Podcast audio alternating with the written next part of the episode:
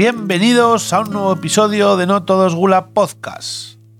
Empezamos nuevo año y empezamos el 2024 a lo grande, poniendo el listón muy alto, con un cocinero al que admiro por su cocina y por su personalidad.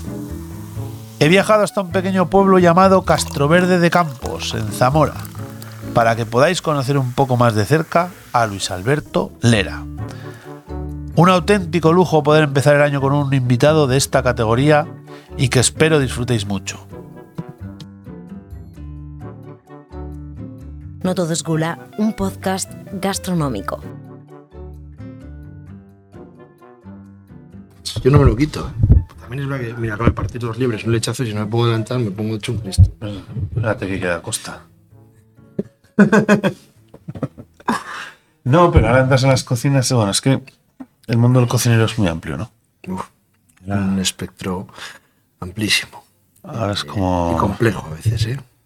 Sí, Es fácil en... Es decir, eh, sobre el papel es fácil, pero luego es complejo porque cada uno tiene su idea de pensar, otros se convierten en empresarios, otros no quiere cocinar, otro llega hasta aquí para tal, otro se crea sus propios parámetros y ninguno es real. Entonces sí que es un mundo a veces un poco complejo. sí, es, es, es una figura tan, tan amplia que abarca tanto. Sí, sí, sí. Y, y bueno. Bueno, Luis, vamos a arrancar. Estamos grabando. Luis Alberto Lera. Estamos aquí en Castro Verde Campos. ¿Quién es Luis Lera? Bueno, hostia. bueno, pues Luis Lera es, es un paisano de Castroverde que, que, bueno, que es cocinero, sin más, Sin más. y cazador. y cazador. ¿Cómo es la infancia en un pueblo? Vamos a volver a, a tu infancia, vamos a retroceder en el tiempo. ¿Cómo es la infancia en- de un niño en un pueblo como Castro Verde Campos, hijo de hosteleros? Bueno, pues eh, la infancia en, en un pueblo siempre es bonita, joder, es una infancia de libertad. Yo el recuerdo que tengo siempre es eso, es, es de ser un, un ser libre, constantemente en la calle. Eh, luego el ser hijo de hosteleros también implicaba que no hubiese orden en la casa y no hubiese un rigor, con lo cual yo, si yo salía a la calle o que encima era callejero, pues eh, es lo que hacía. Se venía al cole hasta que se hacía de noche estar en la calle. Luego tuve la suerte también de, pasar mucho tiempo con mi abuela en Bolaños, que es un pueblo al lado, cuatro kilómetros, es- mi madre es de ahí.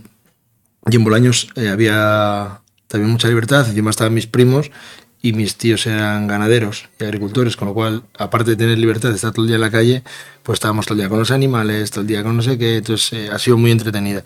Y luego mi vida desde muy pequeño se cruza la caza, la caza con galgo. Entonces yo desde pequeño siempre he tenido galgos, con lo cual siempre me entretenía mucho en el campo. Siempre he sido muy... eh, cuando no estaba con los galgos estaba en el río, cuando no estaba en no sé qué, siempre andaba mangándola por ahí.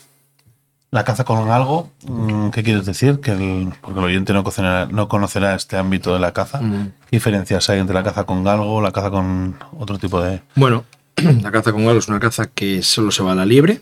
eh, se corre la liebre con dos galgos, no llevas escopeta. Pues mucha gente me pregunta, ¿qué vas con los galgos y la escopeta? No, no se lleva escopeta. Eh, y lo, consiste, lo que consiste es buscar la liebre por el campo.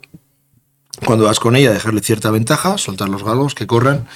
Y lo que interesa en este caso es el lance más que la muerte de la pieza. ¿no? A mí me interesa mucho el lance, ver si el perro que he preparado durante dos años corre, no corre, cómo va. Entonces lo bonito de ahí es el lance, esa carrera, esa lucha de, de poder a poder entre el liebre y el galgo.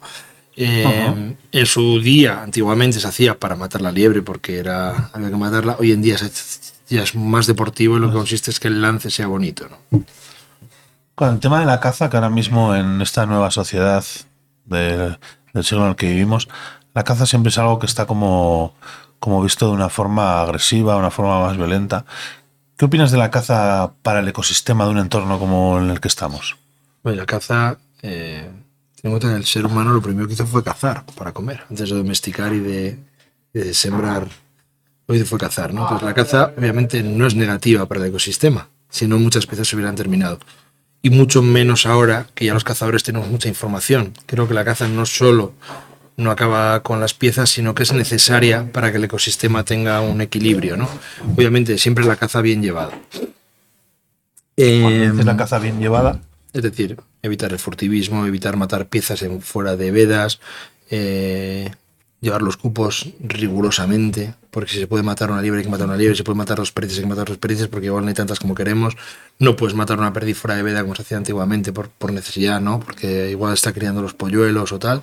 Entonces, hoy en día que tenemos mucha información, que conocemos bien la caza, que encima tenemos gente súper preparada que nos enseña esto, pues la caza es más necesaria que nunca.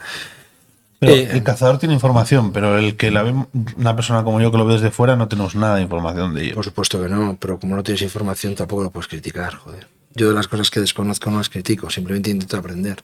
Lo que pasa que es muy fácil criticar a una persona que mata un animal, pero hay que ver por qué lo mata, qué condiciones lo mata y cuál es su búsqueda cuando matas ese animal, ¿no? El cazador no es una persona que mata por matar. También es verdad que yo siempre digo lo mismo. En una sociedad en la que hay, hay muchos cazadores, hay mucha gente que va a muchos conciertos, hay mucha gente que va a muchos partidos de fútbol, dentro de un partido de fútbol habrá gente normal, lógica, habrá un subnormal, habrá un hooligan, habrá un tío que tira una moneda, entonces hay de Sí, todo. gente que busca eso como agresión. Eso es, El eh, fútbol es violencia y van a Eso es. violencia. Y no todo el mundo que va al fútbol es violento. Pues igual que no todos los cazadores van a matar. Mucha gente que va a la caza, pues porque le gusta y te hablaría de mil cazadores, ¿no? Que cuidan más el ecosistema que, que nadie. Es más, eh, para criticar algo o para denostarlo, primero hay que conocerlo. Y, y yo y luego me pongo en la visión también del cazador. Hay muchos cazadores que yo les he dicho, tenemos que ser cazadores del siglo XXI. No podemos cazar ahora, en 2023, igual que cazabas en 1980 o en, en el 60 que había necesidad, ¿no? Ahora, hoy en día no hay necesidad, se caza con otra, por otros parámetros, ¿no? Y luego ya hablaríamos de lo gastronómico, de lo que, de, del apartado gastronómico. Digo la caza como tal, como cazador que soy, ¿no? Sí, sí. Vamos a entrar en lo gastronómico.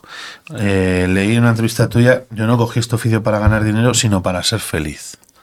Coger este oficio para ser feliz es algo que poca gente lo, lo creería. Bueno, eh, Cuéntanos. Si yo lo hubiera hecho para ganar dinero, obviamente no estaba en Castro Verde de Campos. Primera, primera cosa. Vine por otras muchas causas aquí, pero una vez que me planteé quedarme en Castro Verde, eh, obviamente no lo haces por un tema económico, lo haces por un tema de, eh, de cariño a lo que haces y sobre todo también hay veces que, bueno, pues ya que estás aquí, dices, bueno, pues voy a situar mi pueblo donde yo quiero o quiero hacer este restaurante donde yo quiero, ¿no? Eh, indudablemente, mm, te diría que muchos cocineros no lo hacen por pasta. No, no yo porque esté en muchos que están en Madrid, Barcelona, Bilbao, no lo hacen por pasta, lo hacen porque les gusta su oficio. Pero obviamente esto tiene que ser rentable, es una empresa, vivimos 20 familias de esto, con lo cual, coño, eh, no somos capullos, ¿no? Entonces hay que hacer las cosas bien, esto tiene que ser rentable y, y con una rentabilidad amplia. Es decir, que si tienes un restaurante y arriesgas mucho, yo entiendo que tengas que tener una- un medio de vida lógico, que no puedes tener un sueldito, ¿no? Tienes que tener algo bien. Pero yo siempre digo, eh, luego ya tú puedes eh, parametrar todo esto como quieras. Es decir, yo, una vez que estoy en esta situación en la que me encuentro actualmente, podría bifurcar, hacer más negocios y abrir más cosas para que esto fuese más rentable. No, no es mi caso. Mi caso es cocinar diariamente y lo has visto desde esta mañana. Sí, sí, desde las 9 de la mañana hasta ayer que te marchaste a las 1 de la mañana. Para llegar a Lera primero han pasado otras cosas, ¿no? Primero hiciste otros intentos en otras ciudades, ¿no? O cerca de aquí, ¿no? me suena que fuiste a Toro. Eso es. Y ahora vives en el momento de éxito, que hablaremos un poco luego de eso. Pero vamos a hablar el fracaso. Tú has vivido el fracaso. Sí. Bueno, el fracaso como tal, no. Eh, a mí en Toro no me fue mal. Pero, pero bueno, eh, podríamos decir fracaso porque no, no- no me gusta decir esto, pero en nuestra sociedad, eh, aquí en España, siempre que cierras un restaurante parece un fracaso. No, no es así. Es decir, se abren otras muchas puertas. En mi caso, eh, bueno, yo, abro Toro con 25 años, cumplo los 26 ya con el restaurante abierto. Y no podría hablarse de fracaso, sino bueno, pues de una experiencia en la cual no me fue todo lo bien que yo hubiera querido. También quizá no era mi lugar, y, o quizá no era el En el momento, momento. pero aprendí mucho. Eh, pero bueno, si podemos decir fracaso cuando tú trabajas como un cabrón durante un montón de tiempo y no ganas un duro, pues bueno, pues a lo mejor sí, no, no lo haces con ese cometido, es un fracaso, ¿vale? Y luego es verdad que lo que sí te puedo decir es que aprendí mucho, pero sobre todo no aprendí eh, en la etapa de toro, que también. Aprendí el día que pisé Castro Verde de nuevo, eh, después de 11 años, y volví al punto de partida. Cuando tú estabas en Toro, tu madre estaba todavía aquí cocinando. Sí, mi, mi padre estaba en el mesón, mis padres estaban en el mesón con la gente que estaba habitualmente. Yo venía muchos lunes, que era mi día de descanso, ayudaba aquí, veía cómo iba todo y tal, pero bueno, al final yo tenía mi restaurante en Toro, que son, es media hora de camino, tres cuartos. Pues yo tampoco quería separarme mucho de aquí por, por cuestiones familiares, ¿no? Eh, pero una vez que llego aquí, con una situación dificilísima, en Castro Verde, porque la empresa de mis padres no pasaba por el mejor momento, mi madre no estaba bien, eh, la familia pendía de un hilo. Entonces yo de repente me veo 11 años después en el punto de partida del día que me fui, poniendo tapas en el bar, dando menús del día y dando carta. Y con una empresa quebrada. Eso, pues, si puede decirse Ya. fracaso, sí lo es, pero Bueno, esa parte fracaso, eso Sí. fue un reinicio forzado. Claro, igual. un reinicio forzado, donde tienes que coger el toro por los cuernos. Y, y sobre todo yo lo hice por una cuestión de... Bueno, la familia siempre pesa mucho, ¿no? Claro, yo lo hice sobre todo por un tema de responsabilidad. Eh, hostia, en ese momento tenía proyectos fuera, proyectos apetecibles, que me habían hecho varias ofertas. Entonces las puse todas sobre la mesa y dije, ¿cuál cojo? Y la responsabilidad es la que te dice, no, coge esta. No sé si fue la adecuada o no, pero aquí estamos. También te digo, sé que fue la más difícil, sé fue la más costosa y la más jodida porque en ese momento eh, yo me podía haber ido a cualquier ciudad de las que me han hecho ofertas y haber seguido ahí como jefe de cocina y ya está. Hubiera sido muy cómodo para mí, pero quizá no estábamos donde estamos actualmente. Entonces cogí el camino difícil, el más costoso, eh, y lo que te digo, al final, hostia, eh, yo me acuerdo perfectamente encima, un día un paseo que me estaba dando con los perros, eh, dije, hostia, me quiero quedar aquí, me quiero quedar aquí, pero vamos a ir dando forma a lo que yo quiero hacer, ¿no? ¿Qué pasa? Que en ese momento era muy difícil, porque ten en cuenta que yo cerré el restaurante de mis padres con 41 años de historia. Que no pasó por el mejor momento, pero yo en cinco, pronto, años, ¿eh? en cinco años lo hice funcionar, hice que todo más o menos se equilibrase, y de repente cuando mejor va lo cierro y abro Lera. Claro, me imagino que el restaurante de tu padre también igual por la despoblación de la zona, por de- determinadas causas. fue- no, fue- fue, empe- empezó a ir mal por, porque se habían hecho inversiones que no se tenían que hacer ni en el momento que se tenía que hacer. Y porque cuando tú haces una inversión, pues tienes que contar muy bien con los gastos que vas a tener en cuenta y, y con lo que vas a poder hacer. En ese momento no se hizo y, y es cuando yo me otro tipo y- Eso es, era, otro, era hostelería. otra forma de ver las cosas. Y, bueno, yo me hice cargo de esto, eh, mm, cogí el toro por los cuernos, me eché toda la espalda, y terminé el hotel que llevaba, cuando yo vine aquí estaba al 40%, lo logré terminar, a trancas y barrancas como pude. Durante siete años compaginé el mesón de labrador con, con la posada, que era esto, donde estamos actualmente. Para que esto funcionase no conseguí en ningún momento que llegase a, a romper hasta que abrimos Lera. Y una vez que abrimos Lera, todo cambia. ¿No? Antes de llegar a hablar del ERA, ¿has vivido en ciudades grandes? Porque, bueno, sé que te has formado en Luis Irizar, ¿no? En, el- En San Sebastián. San Sebastián. Casi todos los grandes que han pasado en esta mesa por este podcast sois de la misma escuela. Sí, la sí. verdad que algo tiene eh, el agua cuando la bendicen, ¿no? Sí, sí. Eh, yo creo que, eh, sin criticar otras escuelas y otras formas de ver la vida, creo que, que la cocina necesitaba de escuelas así, ¿sabes? De, de forjar cocineros como... Sí, a mí lo que me contaba Lara y Gema, bueno, esa- ese modelo de pasar por res- restaurantes a la mañana o a la tarde, depende del turno Eso de es, escuela. eso es muy bueno porque ya desde el primer día entras en un formato que va a formar parte de tu vida para los restos. Es decir, eh, que aquí esto, este trabajo puede parecer muy idílico, pero luego no lo es. eh, Hay ratos jodidos y hay ratos de... eh, yo siempre digo que hay más ratos de pico y pala que de creatividad y de que somos guays, ¿sabes? En mi caso, igual lo he hecho mal, ¿eh? No te puedo decir, igual luego hablas con otro cocinero y dices, no, hostia, pues yo desde el primer momento estoy creando. Yo he limpiado más aves, más boquerones, más que el copón. Entonces, claro, a lo mejor el que está equivocado soy yo, ¿sabes? Bueno, la No realidad hasta llegar a ciertos puntos era esa. Claro. Y luego es verdad que, mm, que las cosas mucho más deprisa. Eh, Cuando yo me formé, yo salí de Irizar hace 25 años. Miento, salí hace 20... Terminé en el 2023, 25 que empecé. Entonces en ese momento la gastronomía de este país pasaba por otro momento. Un momento mucho más jodido, más difícil, más de, de otra formación, que venía de, de otra gente y Sí, otra filosofía de trabajo. otra filosofía de trabajo. Entonces, a lo mejor los equivocados éramos nosotros, no lo sé. Pero bueno, al final de aquellos barros, estos lodos, aquí estamos, ¿no? Y si no hubiera sido por eso, no hubiéramos A ver, llegado. pero es que es como cuando tú miras a un futbolista de hace 25 años y miras hoy en día. Eso es. Entonces, un poco las nuevas generaciones viven lo de ahora. Mm, eso es. Es otro tipo de. No es ni mejor ni peor, ¿no? Es otro tipo de ver las Otra forma de ver las cosas. Efectivamente. Después de, de la etapa de formación y de los diferentes restaurantes que pasarías en la escuela, ¿viajaste a alguna gran ciudad? ¿Has Estuve en tocado- Madrid. Estuve en Madrid una temporada. Estuve unos meses con Abraham García en Viridiana. Hombre, Eh, luego vine para acá. eh, y luego volví a la Broch con Serialola otros. Hay muy poco tiempo, tres meses. Con Abraham estuve más, estuve cerca de siete. Y Viridiana me lo pasé muy bien. Quizá fue una de las etapas más bonitas de mi vida. Porque, bueno, es una etapa en la que no tienes nada más que una mochila y la calle para correr, ¿no? Tiene un puto duro encima. Bueno, pero la sonrisa de tu cara dice mucho. Sí, sí, sí, hostia, me lo pasé muy bien. La verdad que fue, fue una etapa chula, ¿no? Porque también, eh, eh, mira, eso lo digo mucho a los chicos, ¿no? Cuando hay veces que me miran, ¿no? Y ven leer a mi casa aquí al lado. Hostia, qué suerte tienes y tal. Digo, suerte la tuya, cabrón, que no tienes mochila, tío. Eso sí que es una suerte. Es decir, vive el- cada etapa hay que vivirla, ¿no? Y la etapa esa de la que eres tú mismo en el mundo, eso, y tú solo, eso es, eso es, eh, es único. Entonces hay que vivirlo cada momento. Ahora la mochila es otra. Claro, claro, claro, claro. Y yo encima, si me tengo que arrepentir de algo y no me gusta arrepentirme de las cosas, es de haber, un- haber abierto un restaurante tan pronto y haber un restaurante siendo muy joven. O sea, tenía 25 años, 26. Entonces yo, si tengo que arrepentirme de algo, es de eso. Ese es el momento de vivir, de ir, de venir. ¿Qué pasa? Que bueno, pues aprendes otras cosas, eh, eh, maduras mucho antes, te das cuenta Bueno, de las necesidades. ¿no? El ser Sí. humano quiere correr.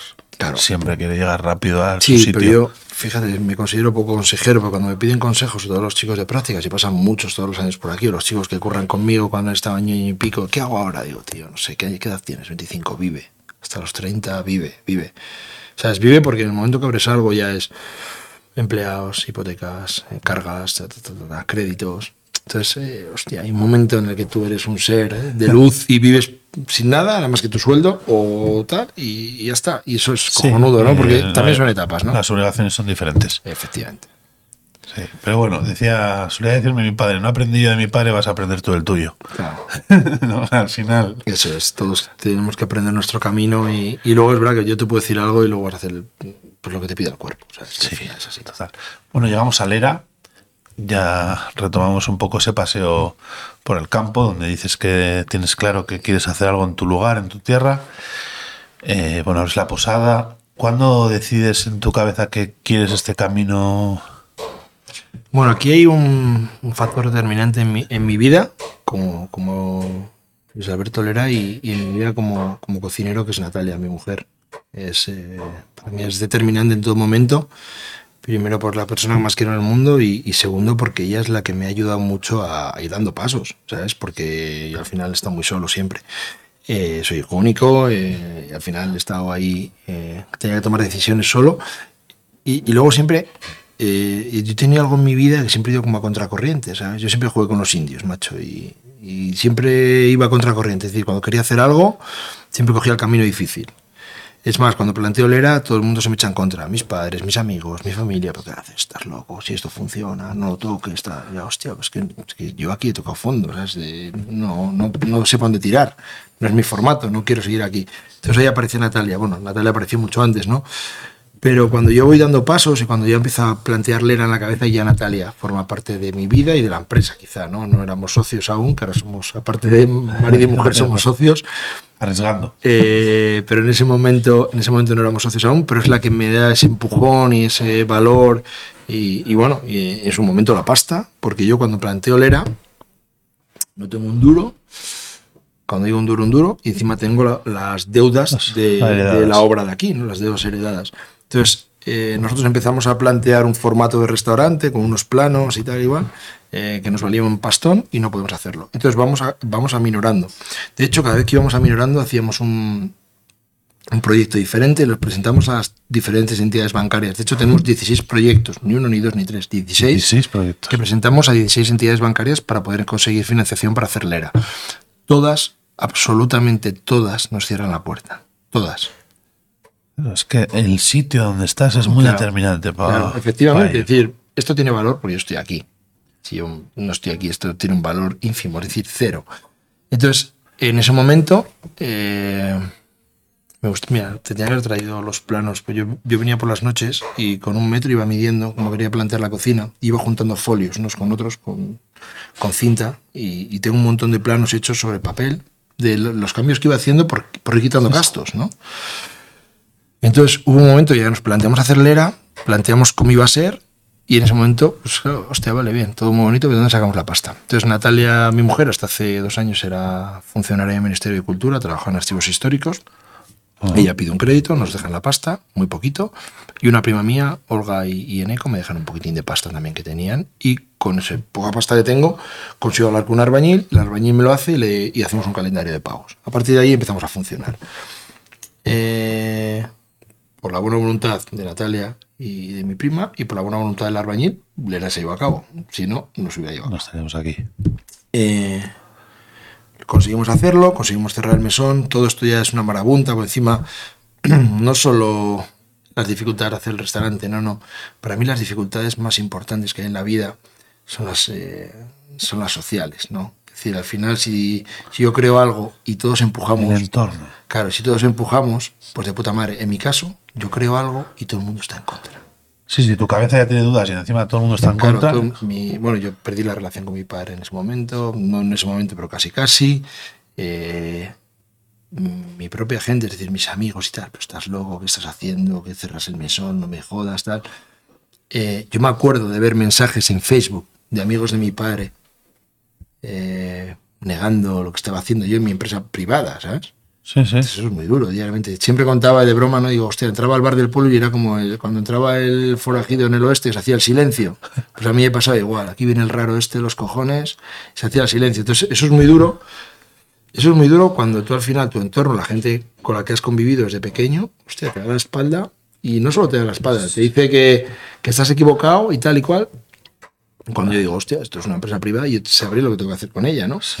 ¿Qué pasa? Eh, yo en ese momento es quizá en el momento que más fuerte me siento. Digo, Ante la adversidad. sí. Y yo ante la adversidad soy un tío bastante estoico porque nunca me revelo, pero yo hago las cosas en silencio. Soy incisivo. ¿sabes? Voy a ello, no tengo que dar explicaciones. Yo pienso en esto. Y luego, si sale bien, bien, y sale mal, me la como con patatas, ¿no? Entonces, como Sí, sí, el primero que te vas a salir perjudicado eres tú mismo. Claro, yo sí tengo algo que agradecer a la vida. eh, es que en este proyecto no tengo que agradecer nada a nadie. A nadie, absolutamente a nadie. A Natalia. Punto. Es decir, hay gente que dice, no, es que vino mi padre, me dejó, vino mi madre, me dejó, vino mi tío, me dijo. A nadie. Cuando digo a nadie es a nadie. Tal, tal. Es decir, yo hice esto con mis santos cojones, tiré para adelante. Y lo que te digo, en un momento muy difícil, eh, y joder, eh, me voy dando cuenta que cuando la abrimos, pues eso, lo que tú dices, pues, empiezan a generar unas dudas. Claro. Yo creo que la peor noche de mi vida, una de las peores, fue la noche antes de abrir. Pues yo estaba, tenía claro lo que iba a hacer. Sí, hasta que llegó el momento. El día ese que eh, estaba aquí con los electricistas, ir a, todo ahí en la marabunta, llegué a mi casa, me di una ducha, dije, hostia, ¿y mañana qué? ¿Qué cojones hago? ¿Qué cocino? ¿Qué, ¿Cómo planteo yo esto? Es verdad que sí, hicimos una cosa bien, ¿no? Desde el principio. Digo hicimos, no, hice. Porque cuando abrí Lera estábamos tres en cocina, mi madre, otro chico y yo. Tres. ¿Tu madre te apoyó en todo momento? Eh, luego siguió. Es decir, mi madre al final, al principio no. Al principio no me apoyaba, tenía muchas dudas. Luego sí, luego ya fue viendo que, que este era el camino, ¿no? Al principio la costó, la costó, pero también lo entiendo, ¿eh? Lleva 40 años en otro sitio, sitio. influenciada por el otro lugar. Mi padre en ese momento también estaba dando mucha guerra, bueno, todo eso. Pero, pero bueno, ya también es verdad que nosotros los, los terra- la gente de Tierra de Campo somos muy conservadores Bueno, el castellano en general. somos muy conservadores. Entonces, claro, cuando tú planteas un cambio de vida, un cambio de, de estima y de negocio, hostia, eh, es difícil, ¿no? Eh, entonces yo ahora, con el paso del tiempo, pues llego a entender muchas cosas. En ese momento no las entendía, también porque mm, Bueno, quizá yo estaba más ciego Claro, estaba más ciego en hacer esto, ¿no? Ahora las empiezo a entender y entiendo que tenga cierta lógica, como es obvio. Pero mm, las dudas que, tenía el día antes fueron la hostia. Y lo que te decía, hice- hice una cosa bien que fue, con la misma oferta que tenía allí, empezar aquí. ¿Por qué? Porque mi primer cometido, al menos durante un año, era facturar. Había que facturar porque nosotros veníamos con lo que veníamos. Yo tenía que quitar gastos, tenía dos empresas en un pueblo, entonces al hacer solo una, quitas gastos por un lado, pero necesito facturar para que, para que, mm, Sí, para que esto genere. Entonces, si hago algo bien, es eso. Empezar, no esto que dice la gente, no, yo es que creo un proyecto y no me entienden, no, no. Yo entendía a todo el mundo. A mí no hacía falta que me entendiese nadie. Tú venías y me decías, quiero esto, esto, esto, es el bautizo de mi niño, y digo, tú tranquilo que yo te lo hago. Venía otro y me decía, oye, que te- somos una mesa de 12, que queremos esto, esto, esto, no te preocupes, pero te voy a poner algo más, ya está. Es decir, yo me adaptaba un poco al cliente y vale. y me iba adaptando porque yo necesitaba facturar. Y durante un año, dos, estoy así. Es decir, mismo formato, diferente lugar y sobre todo con la mente abierta a que lo principal es la facturación, no la idea de restaurante. Vale. Es decir, aquí no empezamos con un fondo de inversión y Mirada empezamos empresario. Efectivamente, porque yo llevaba muchos años gestionándolo de abajo y si hacía el cambio lo hacía con un porqué. También es verdad que Natalia ahí ayudó mucho. Natalia es muy pragmática con estas ideas. Dijo, no, Luis, eh, necesitamos eh, esta entrada de dinero para que todo salga adelante. Entonces, ahí lo hicimos bien. Durante dos años estuvimos así. Luego ya, pues íbamos limando cositas. Pues esto no, esto podemos ¿En qué quitarlo. año estamos, más o menos? Eh, que estamos en el 17 ahí. Eh, abrimos oc- 28 de octubre de 2015, 16 tiramos con este formato, 17 también. Y cada año o cada cierto tiempo íbamos pues, limando algo. Hay que limar esto, hay que limar esto. Vamos dando forma a lo que creemos. Eh, si este, eh, claro, tú siempre que hay una evolución, todo en la vida que hay una evolución, que no tienen por qué entenderla, ¿eh? Que hay mucha gente que dice, es que no me entienden. Pero tú no has venido aquí a que te entiendan, tío. O sea, tú has venido aquí a hacer esto. Si te entienden bien y si no, no. Entonces yo lo que iba, lo que hacía era limar. Limar cosas que me cuadraban más y cosas que me cuadraban menos. Y en toda evolución siempre hay que ir soltando lastre. Siempre. Es decir, no conozco a nadie que haya evolucionado que no haya, se haya creado enemigos. Totalmente. ¿Es así? Es, es- es la puta Yo le dije, a- en mi sector le dije a un- en un evento, le dije, ¿cómo has conseguido traer a toda esta gente aquí? ¿Cómo puedes caer a tanta gente bien? Y me dijo, para caer a estos bien, tú no imagínate a todos los que les caigo mal. Claro. Claro, es así. Yo no digo que caigas mal, simplemente mi formato te te entiendo. cuadrar más o menos. Es decir, yo de la clientela que traje en 2015 aquí, me queda un 20%. ¿Qué pasa? Que hay otro 80 que ha entrado nueva. Claro. Entonces, ¿qué pasa? Si hubiera sido con esa clientela, me hubiera ido bien. Indudablemente hubiera sido facturando. Igual más económicamente, Igual ganarías más dinero. O menos. Nunca se sabe. Es decir, eh, unos vienen y otros van. La vida es esto, ¿no? Pero yo en esa evolución tenía claro, y cada vez que hago un cambio, tengo claro que algo dejo en el camino. Y te juro de verdad que lo pienso y lo repienso. ¿eh? Eh, pasas cosas, soy un tío bastante ordenado. Es decir, sé que hago este cambio y en este cambio voy a dejar esto, esto, esto y esto. ¿Me compensa? Sí. ¿Que no me compensa? No. Eh, ¿Es doloroso? Indudablemente que lo es. Claro que es doloroso. Yo cuando hago esos cambios sé que me dejo mucha gente que para mí es muy doloroso sentimentalmente que queden en el camino. Claro. Pero no me quedan más cojones. Porque es lo que he pensado. Y, y prefiero... Bueno, esto que ser un poco egoísta para poder llevar Claro. lo de Bueno, uno mismo a sobre cabo. todo prefiero fallarle a otro que no fallarme a mí mismo. Eso es. Para mí es importantísimo. Es decir, si me falla a mí mismo, es cuando estoy jodido. Sí, sí, porque la losa es para ti. Claro, entonces eh, íbamos evolucionando, íbamos quitando cositas. 2018 para mí fue clave, porque fue un año en el que ya empezamos a, a pensar lo que queríamos de, del ERA, ¿no? Eh, y quizá 2019 fue el año en que ya dijimos, mira, vamos a hacer un menú. Bueno, en 2018 hacíamos unas jornadas de caza, luego metíamos más cosas. En 2019 dijimos, vamos a hacer un menú íntegro de caza durante todo el año. Fuiste testeando un poco, ¿no? Sí, Con esos menús de viendo caza. hasta dónde podríamos llegar, eh, cuántos clientes serían capaces de, creer este, en este formato y a partir de ahí empezamos.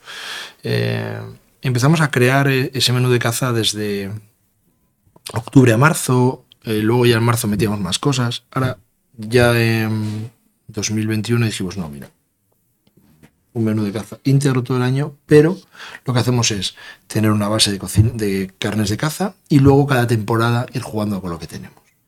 Y ahí fue eh, una apertura mental brutal. También el hecho de tener la huerta en Villalpando me ha ayudado mucho, porque así empezaba a tener otros estímulos que no tenía. Llego allí, pues mira, tengo berenjenas, tengo espinacas, tengo esto, y voy generando las temporadas de otra manera. Es decir, quizá ya la caza pasa a un segundo plano y la verdura o el río o tal pasa a un primer plano, pero siempre hay caza. Ajá. Entonces, a mí me ayuda a jugar y me ayuda a entender. Entonces, Lera ha habido un cambio también de. Porque yo, yo recuerdo en el 19, an- antes de la pandemia, recuerdo esos menús de caza que se hablaba ya de vosotros por esos menús de caza. ¿Y crees que ahora ya ha dado un cambio en la radio del Sí, 21? Totalmente. Ha, un- ha dado un cambio hacia. eh, no voy a decir ligereza, porque tampoco me gusta esa palabra. eh, no quiero ser ñoño. Pero sí hacia un entendimiento del medio de otra manera. Es decir, tenemos caza, pero somos más. Hay más cosas con la caza. Hay verduras, hay animales, hay otras cosas que pueden formar parte de este menú junto con la caza, ¿no? Y para mí era muy importante entender eso, porque tampoco puedes cerrarte. Sobre todo porque eh, quería entender muy bien las temporadas del año. Es decir, quiero que cada vez estén más marcadas. Tengo nosotros hacemos cinco menús de degustación al año aproximadamente, cuatro y medio, cinco y medio, depende de temporadas. En un mismo menú puede haber parámetros que cambien. De hecho, este menú la semana que viene sufrirá cambios. Empezar otro nuevo dentro de un mes. No me pongo fechas, tampoco no digo en enero tengo que cambiar, no. Como venga el tiempo, lo que tenga, lo que no tenga. Tampoco, yo no, no tengo alimentos que dependo de un lineal de supermercado porque no existe. Decir, yo dependo de lo que del campo. Este año hay más perdiz, menos perdiz, hay más conejo, hay más liebre. eh, estamos pasando las putas con la liebre, con lo cual eh, vamos a hacer un plato de liebre ahora durante Navidad, pero no sé si en enero lo voy a tener, probablemente no. Entonces, eh, tenemos un montón de cosas que, que, que se nos están dificultando ahí, ¿no? Siempre. Entonces, sí que es verdad que, que no tenemos un- unos parámetros en los que agarrarnos, ¿no? Nunca. Claro, claro, ya te entiendo un poco. Es que, claro, tu cocina, yo la veía desde un lado más de la caza y ya la- voy viendo que hay unas evoluciones más hacia el campo. Bueno, en el 21 fue el año además que llegó la estrella. Efectivamente. Hay un grupo de cocineros en el mundo de, del el grupo Michelin, el grupo Estrellados, no sé cómo lo cómo llamarlo, que estáis muy es como que entráis ahí, ¿no?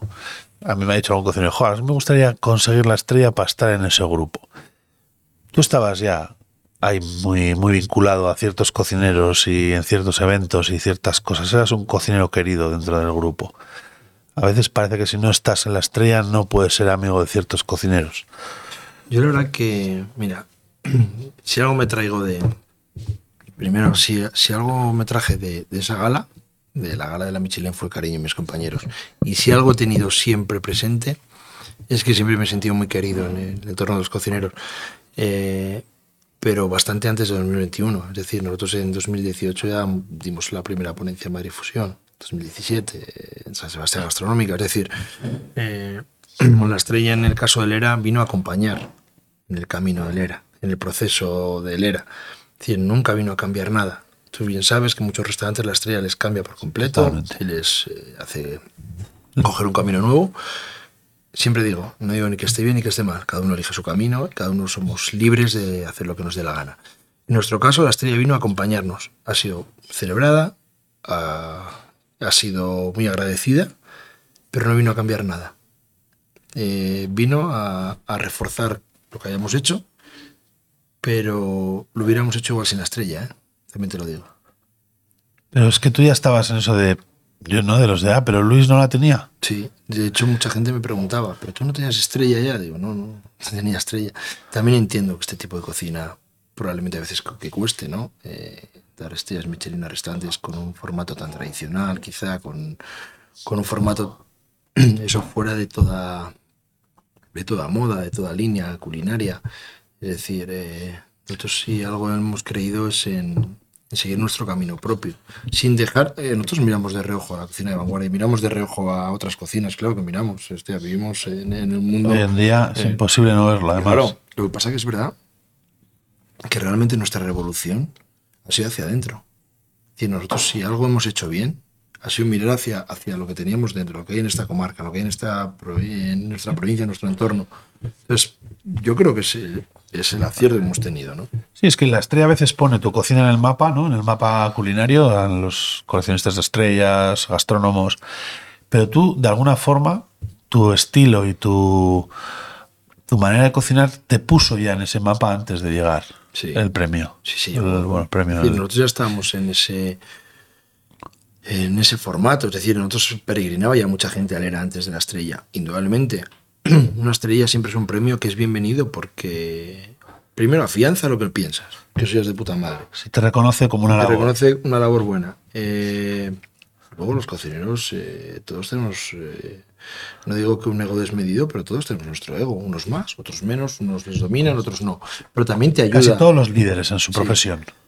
eso también te ayuda a decir, hostia, eh, tan equivocado no estaba, ¿no? Entonces, y en mi caso, mucho más. Claro, lo que hablamos yo siempre remaba contra corriente. Entonces, ya antes de la estrella, eh, mucha gente esa que, que me negó, como Judas, ¿no? Me dijo, hostia, te decía yo, no, tú no me decías, cabrón. Tú no me Cuando veían llenar el Tú restaurante no y que me venía- decías, tú mm, me decías que me equivocaba. Lo que pasa es que, bueno, la, la vida te da la razón y ya está. Luego la estrella afianza mucho más eso.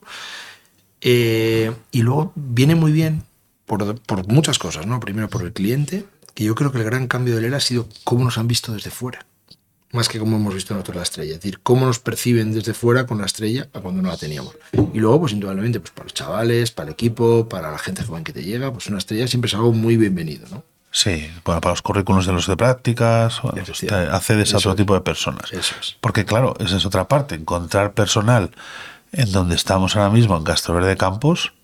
O sea, ayer a media hora había un bar de unos chavales, ya te conté, allí en unas escuelas que han hecho un bar.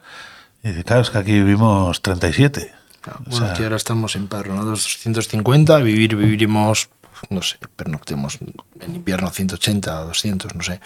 sí, pero de esos, hay una- de esos jóvenes y que No, quieran dedicarse a esto. Cero. Es muy hay poco. pocos. Entonces sí que es verdad que encontrar personal eh, es difícil, es muy difícil. ¿eh? En cocina quizá no tenga ese problema, es verdad que nos va llegando gente, pero claro, luego eh, el vivir aquí no es fácil. Es decir, aquí los estímulos para alguien joven son muy pocos. Eh, yo siempre les digo una frase a los chicos de cuando vienen, digo, aquí tenéis que aprender a gestionar vuestros silencios.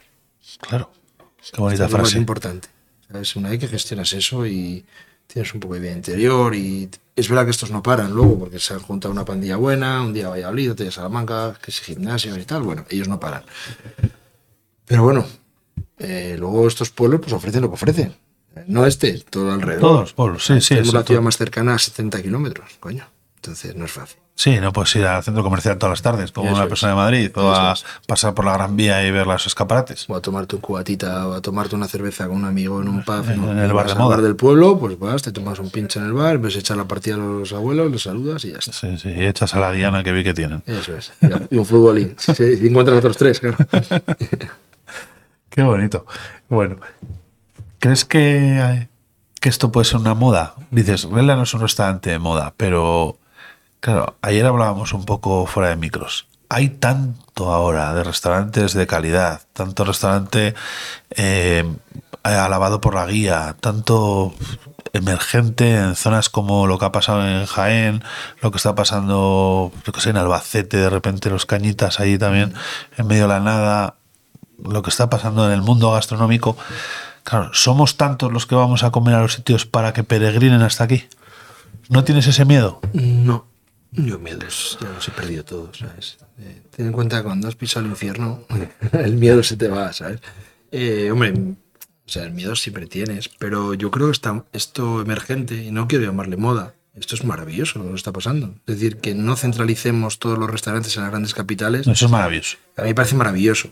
Que encima eh, hayamos podido mirar hacia el campo, hacia el terruño, hacia los proveedores, hacia los artesanos, eso es maravilloso. Es decir, es algo, llámale moda, llámale como quieras, pero es una moda muy bienvenida desde mi punto de vista. Y cuanto más seamos, mejor. Es decir, todo lo que está pasando en la gastronomía española me parece acojonante. La pena es que no haya pasado 20 años antes. La pena es que no hayamos mirado hacia, hacia nuestro terreno 20 años antes. Ahora hay cosas que podemos llegar, pero hay cosas que es demasiado tarde. Sí, yo lo hablo por mi comarca. Nosotros sufrimos una despoblación tremenda, pero no esta zona. Extremadura, has hablado de Albacete, has hablado de Jaén, has hablado de muchas zonas en las que hemos sufrido esa despoblación también. Si esto hubiera pasado hace 20 años y se hubieran hecho más micronegocios, microempresas, pues nos hubieran perdido muchos artesanos, nos hubieran perdido muchos proveedores, no hubiéramos perdido una cabaña ganadera que hemos perdido. Entonces, lo que está pasando es maravilloso. Otra cosa es lo que comentábamos ayer también, que sea verdad es muy bueno, pero tenemos que ser leales, tiene que ser verdad, tenemos que, ser honestos. eh, no solo contarlo, no solo tiene que valer nuestro discurso. Tiene que ser el discurso. Tiene tiene mucha verdad. narrativa, pero tiene que haber. Es decir, dentro de, perdona, este, dentro de este discurso tenemos que ser eh, honestos con nosotros mismos y con nuestro entorno. Para mí eso es primordial. ¿Hacia dónde Valera? Hostia, buena pregunta. Mira, una, una frase de Tony Segarra, un día, un día tomando café aquí mismo, donde estamos nosotros, ¿no? Estamos, eh, y me dijo Tony, ¿cómo te ves dentro de 10 años? Y, y, hostia, digo, pues no, no lo había pensado nunca, tío. Tengo la gran suerte de, de ser amigo de Tony y de, y de charlar con él siempre que viene a verme o de cuando nos vemos fuera. Y, y es una de las grandes oportunidades que me ha dado la vida, ¿no? Y, y le dije, pues no sé, tío, no, no, no tengo ni idea. Eh, y empecé a pensarlo. Digo, bueno, cuando lo sepa te diré. Justo nos vimos al mes y pico, dos meses en Donosti. Y le dije, oye, ¿te acuerdas la pregunta que me hiciste? Sí. Digo, pues te voy a contestar un poco así, cómo me veo dentro de 10 años. Y eso es la acción de Valera, ¿no? Y ese día, también, eh, para mí ese día fue importante porque yo nunca me lo había planteado. Siempre he trabajado, eh, los últimos años he trabajado para sacar esto adelante Día a día. el día a día. Hoy viene esto, hacemos esto, y viene esto, hacemos esto. Nunca he hecho una hoja de ruta, nunca me he planteado cómo quiero hacer las cosas. Yo he ido un poco eso, La hago una degustación de a eso. Sí, porque nunca había tenido ni la oportunidad, ni el equipo. Ahora tengo la oportunidad, el equipo y el formato de restaurante para poder plantearme un futuro, ¿no? Entonces, a tu pregunta, acción de Valera. Eh, y lo mismo que le contesté a Tony, me veo cocinando, me veo cocinando quizá más verdad que nunca. Y no digo que lo demás sea mentira, ¿eh? lo que hayamos hecho hasta ahora, pero más verdad que nunca. ¿A qué me refiero? Quiero que el sea cada vez más pequeño, pero no porque yo quiera que sea más pequeño, sino porque el formato de, ingredientes que yo trabajo cada vez hay menos. Cada vez hay menos liebres, menos perdices, menos piezas de caza menor, sobre todo. Codorniza muy poco, tórtola no dejan cazar, becada no dejan comercializar. Entonces vamos cerrando un abanico de posibilidades cada vez más pequeño. Entonces yo como viviendo ese, ese, ese, ese movimiento, quiero cada vez eh, cocinar más auténtico. Es decir, no puedes venir a verme desde Bilbao y darte una perdida de granja. Ya, Para mí sería injusto. Y sé que no te vas a dar cuenta, ¿eh? seguramente. no te vas a enterar. No, porque no sí. como perdices, como Pero para enterarme. De hecho, mira, ayer me comí media perdiz que llevaba ocho horas y media Lo guisando. que sí me enteré es que de los tres pájaros fue el mejor, ¿eh? Sí, Sí. Y yo y el resto de comensales. pues me alegra. Em, entonces, ayer me comí una perdiz autóctona. Y la típica perdiz que hubiera ido para un caldo, que es para tirar. Entonces yo me la comí y decía, hostia, me está gustando, pero no es para todo el mundo. Es una carne seca, es una carne recia, fibrosa, pero un punto estoposa. Es decir, eso es caza. La caza es eso. Es decir, tú no puedes comer una pieza de caza jugosa. Es que no ha existido en la puta vida. La caza no tiene grasa. Claro. Otra cosa es que hagamos que la caza sea comestible.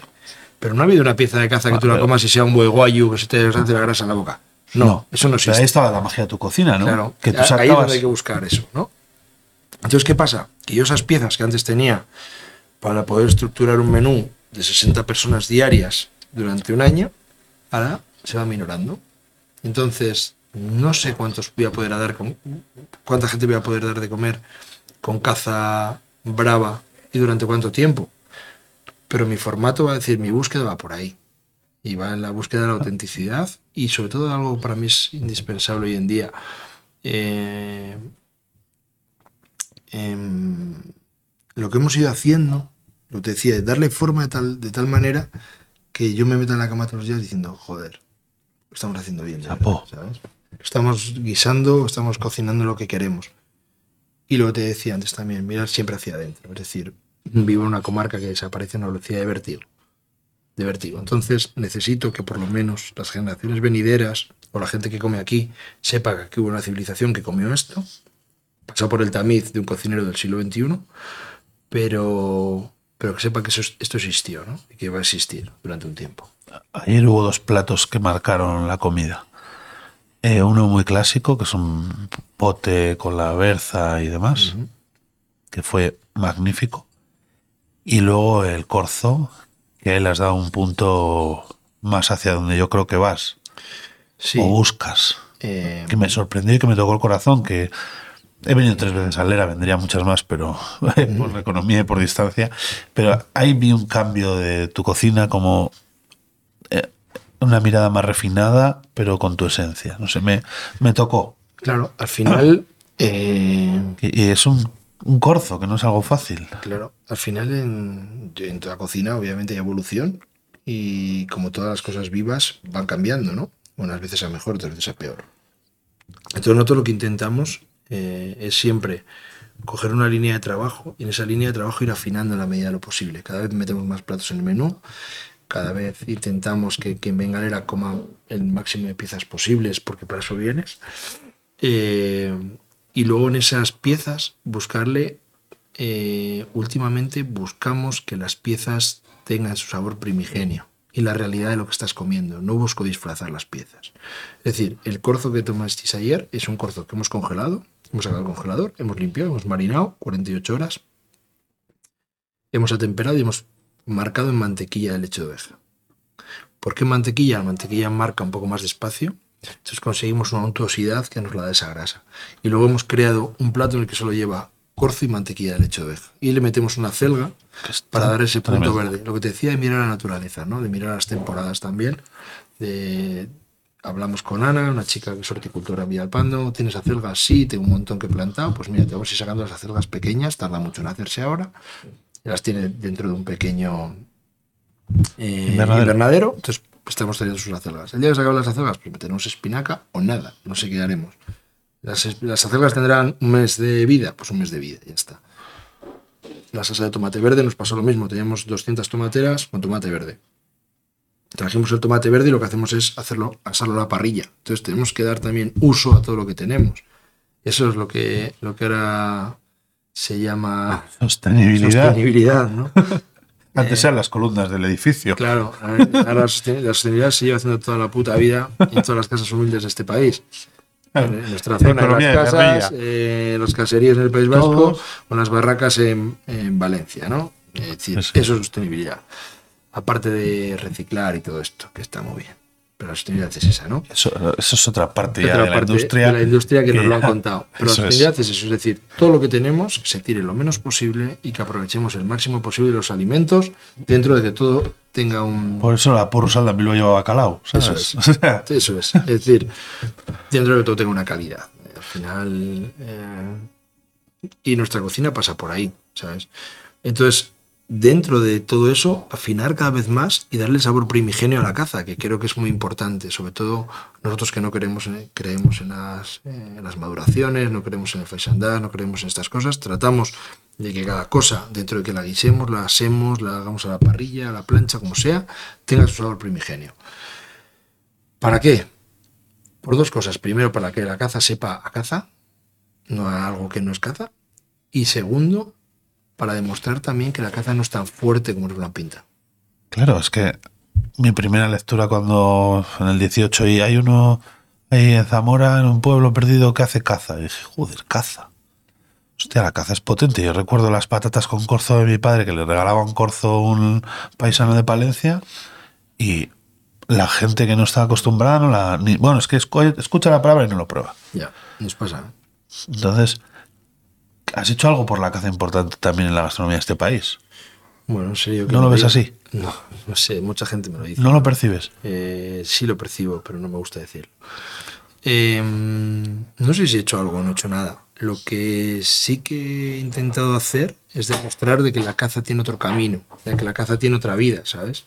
De que no, que hemos cogido un recetario que estaba ahí y, y no. La caza era un mundo muy hermético, no, no había variado en muchos, en muchos años. Hemos buscado la caza otra vida, decir, pero no buscando pues, técnicas que eran propias del pescado, buscando técnicas que eran propias de las verduras, buscando técnicas que iban por otro lado, es decir, no cerrándonos a nada, pero siempre con una búsqueda, con la búsqueda del sabor primigenio y de la autenticidad. Y siempre mirando hacia la raíz. Hay platos que no la tienen, pero si la rebusca siempre la tienen. Siempre hay una raíz culinaria que está ahí. Y el plato que te ha puesto en el panorama, curiosamente, es un pichón. Un pichón heredado. Un pichón heredado. Encima que es un pichón que se hacían mis padres en el mesón, eh, que se ha hecho en esta comarca toda la puta vida, ¿sabes? Unas gente le pondría tomate, otros pimiento, otros pimentón, otros vinagre, otros vino blanco. Siempre se han hecho pichones. Vivimos en la comarca cerealista con más palomares del mundo. Entonces sie- siempre se han hecho pichones en esta comarca. Entonces, es verdad que ese plato que sí que ha sufrido cambios desde que yo lo conocí y lo empecé a guisar hasta ahora. Eh, sin sufrir grandes cambios, pero sí que se ha parametrado de otra forma y sí que está más fino que nunca y sí que hemos hecho cambios, pero he intentado que nunca pierda la esencia. Para mí es muy importante eso. Es casi es el plato más, más fotografiado del Lera. Sí, siempre, siempre, siempre. También es verdad que como va desnudo en el plato y te sorprende la ventera y tal, pues bueno, quizás sea, quizás sea el plato más fotografiado y el, y el que te pone en el mundo, porque también es bueno. Es decir, cuando tú creas un, para mí crear un plato en el que atraiga a la gente, eso es la hostia. Y creo que es, una de las grandes cosas que, que le pueden pasar a un restaurante. Y encima a mí me ha pasado casi sin quererlo, ¿sabes? Ahí, pero no lo he forzado en ningún momento. Nunca forzo nada tampoco, ¿eh? Ya las cosas dejo que sigan su curso. Pero en este caso, nunca he forzado nada. Simplemente me he dedicado a, a guisar pichones. Y eh, me he dado cuenta que, coño, al final, pues parece que viene siendo como un icono, ¿no? De, hostia, quiero comer Sí, pichón. el sí, pichón de. Lera. Eso es. Y entonces al pichón le debes bastante.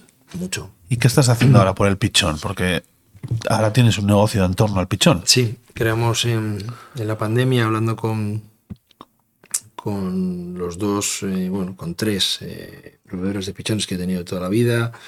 Plantea, bueno, ellos pasaban por ahí una situación difícil y me vienen a ver, nos vienen a ver a Natalia y a mí y nos dicen, oye, mira, eh, eh, no sabemos muy bien qué hacer, esto del pichón se va al garete, eh, tenemos que hacer algo, ¿vale? Vamos a hacer algo, pero no vamos a hacer algo en el que yo sea protagonista, ¿vale? Porque si no al final eh, parece que yo voy, voy un poco de estandarte y no quiero. Quiero que seamos protagonistas todos, por dos cosas.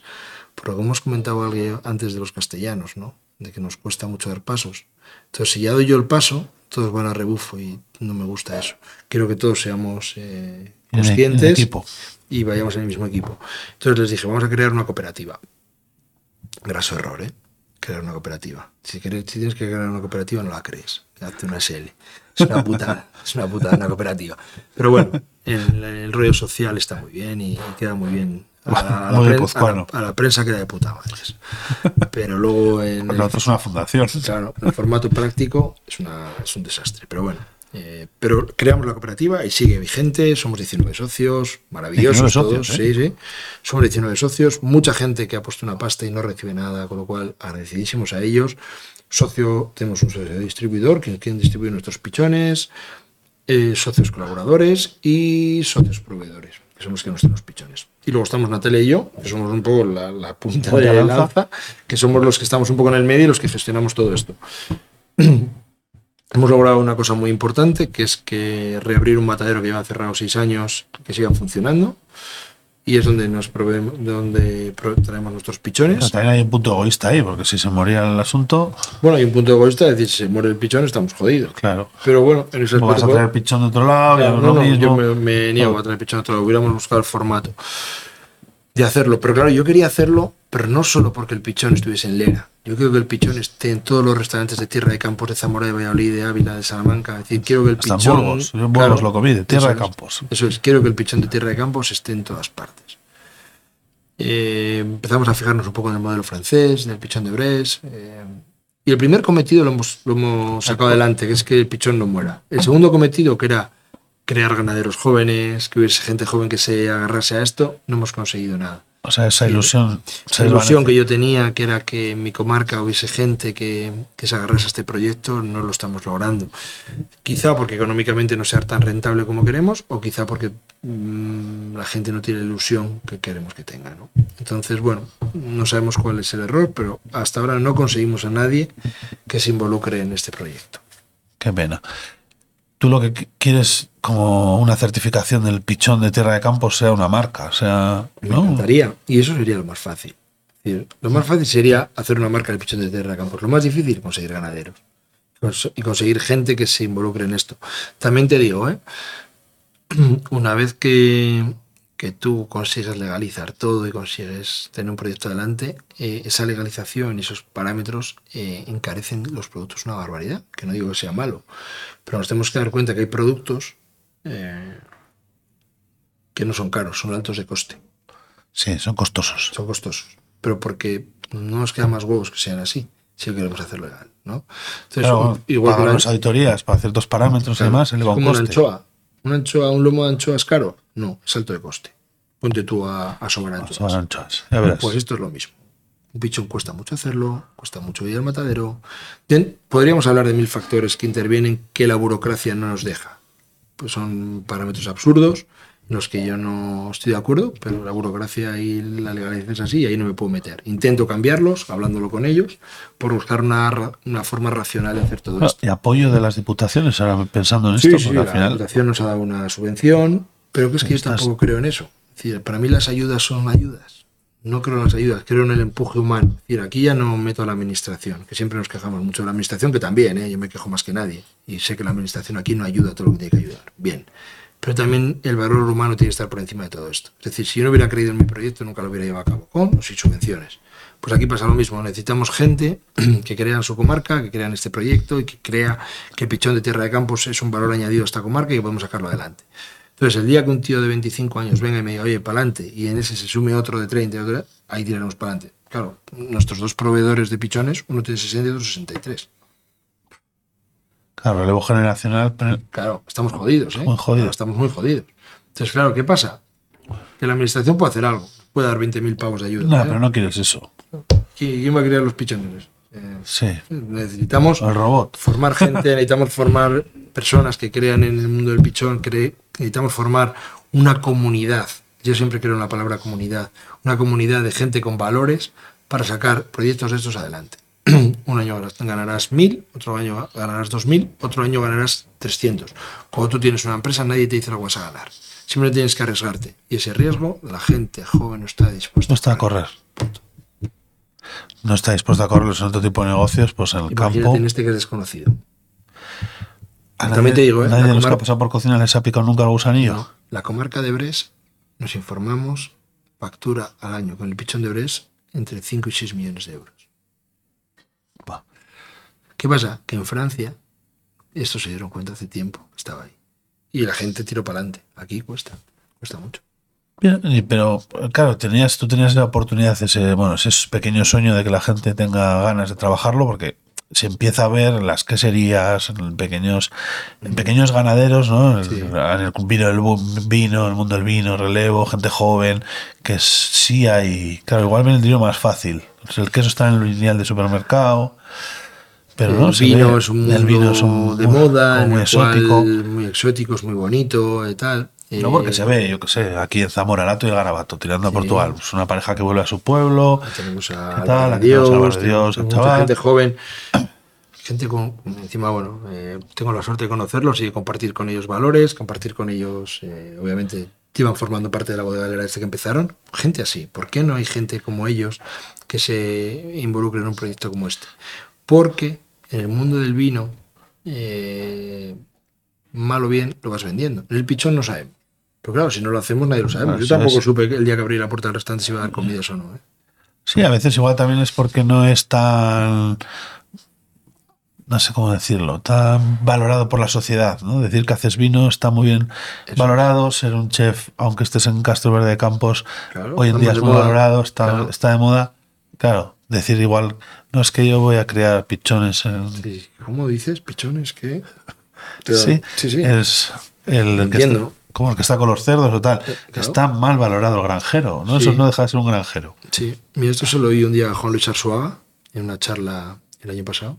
Y, me- y su charla empezó así: que la gente del campo no está, ellos mismos no están bien valorados en este país. Cuando tú, por ejemplo, vas a Inglaterra y el que tiene una granja tal y cual es un tío súper valorado. Claro. Entonces, Francia, pues, hablabas. Francia, lo mismo. Francia es un ejemplo en el queso, en, la- en los foies, en el pichón, Todo. En un montón de cosas del campo, que un país que parece tan moderno y tan transgres- transgresor y tan, ¿no? De cara afuera, Claro, lo que pasa es que es verdad que en este país, y yo lo vivo más en mi comarca, ¿eh? en, otro- en otros charcos no me meto, pero en mi comarca sí, hay veces que, mm, que tenemos ciertos complejos, tío. Ciertos complejos de, de gente de pueblo, de... Sí, de- sí, y sí. eso no es bueno. Sí, bueno, ahí el aldeano también, aquí el, ¿no? el es. del pueblo, Eso es. sí. Entonces, eso son complejos que hoy en día vivimos en el siglo XXI, todos tenemos internet en casa, somos gente viajada, que vivimos en un pueblo. Tienes la oportunidad tenemos de ir a. Madrid, a Bilbao, a San Sebastián, en un paso, a, Vi- a Vigo, donde sea, en tres horas tenemos coches decentes, es decir, se pueden hacer mil cosas. Simplemente hay que echarle imaginación y hay que dejar esos complejos de lado. Claro, porque al final tenemos que comer, ¿no? Eso es. Y el que quiere ser youtuber también se alimenta día a día. Bueno, poco y mal, pero bueno, sí. Bueno, pero al final, quiero decir que si no existe, nos gustan los chuletones, si no hay nadie que cree que cuide las vacas, Bueno, ya viene Bill Gates a darnos insectos, no hay problema. Viene Bill Gates a, a decirnos que el insecto es el- la proteína del futuro y ya está. no me digas eso que acabo yo criando los pichones, ¿eh? Sí, sí, pero, pero es, es una lectura que tenemos que sacar, ¿eh? Cómo nos van eh, canalizando y cómo nos van aleccionando para, para meternos eh, en otros factores, en otros mundos, en otras proteínas que no son propias de nuestra sociedad. Sí, bueno, a los insectos, a tal, a las Eso a nosotros ya no nos afecta, pero a las generaciones nuevas les puede afectar. a los que vienen sí. Claro. Bueno, Luis, un verdadero placer. Un placer, ha sido mío, una esta charla. charla. Y espero que nuestros oyentes lo disfruten. Espero que sí y, y bueno, que nos veamos en un tiempo y ahí es donde por fin te diré hacia donde Valera, ¿no? Y donde quiero que vaya. Ahí veremos dónde está. Eso es. Eh, lo que sí te digo eh, es que, que al final era va a ser un sitio artesano, va a ser un sitio de cocina. Bueno, nació así, ¿no? Sí, nació así y va a seguir así. Siempre va a ser así. Eh, pero quizá cada vez más, pero por lo que te digo, por la escasez de piezas de caza y porque en esa escasez tenemos que sacarlo mejor, ¿no? Eh, al final, eh, yo quiero volver, mm, siempre, no, no he salido nunca de ahí, ¿no? De, de, de esa cocina de subsistencia. Nunca he salido de esa cocina de subsistencia. Dentro de que podemos hacer pequeños eh, salidas a cocinas más palaciegas de caza, de quiero decir, ¿no? Pero quizá Lera cada vez va a ser un sitio más de cocina de subsistencia comarcal y de y subsistencia porque cada vez va a haber menos piezas. Entonces ahí vamos a estar, ¿no? En, en ese camino, en esa lucha. Espero que tengas mucha suerte y que consigas todo en la línea que vas, Pues todo lo que te propones. Espero que sí y que tengamos esta charla con una copa de vino cualquier día. Seguro. Muy gracias. Gracias.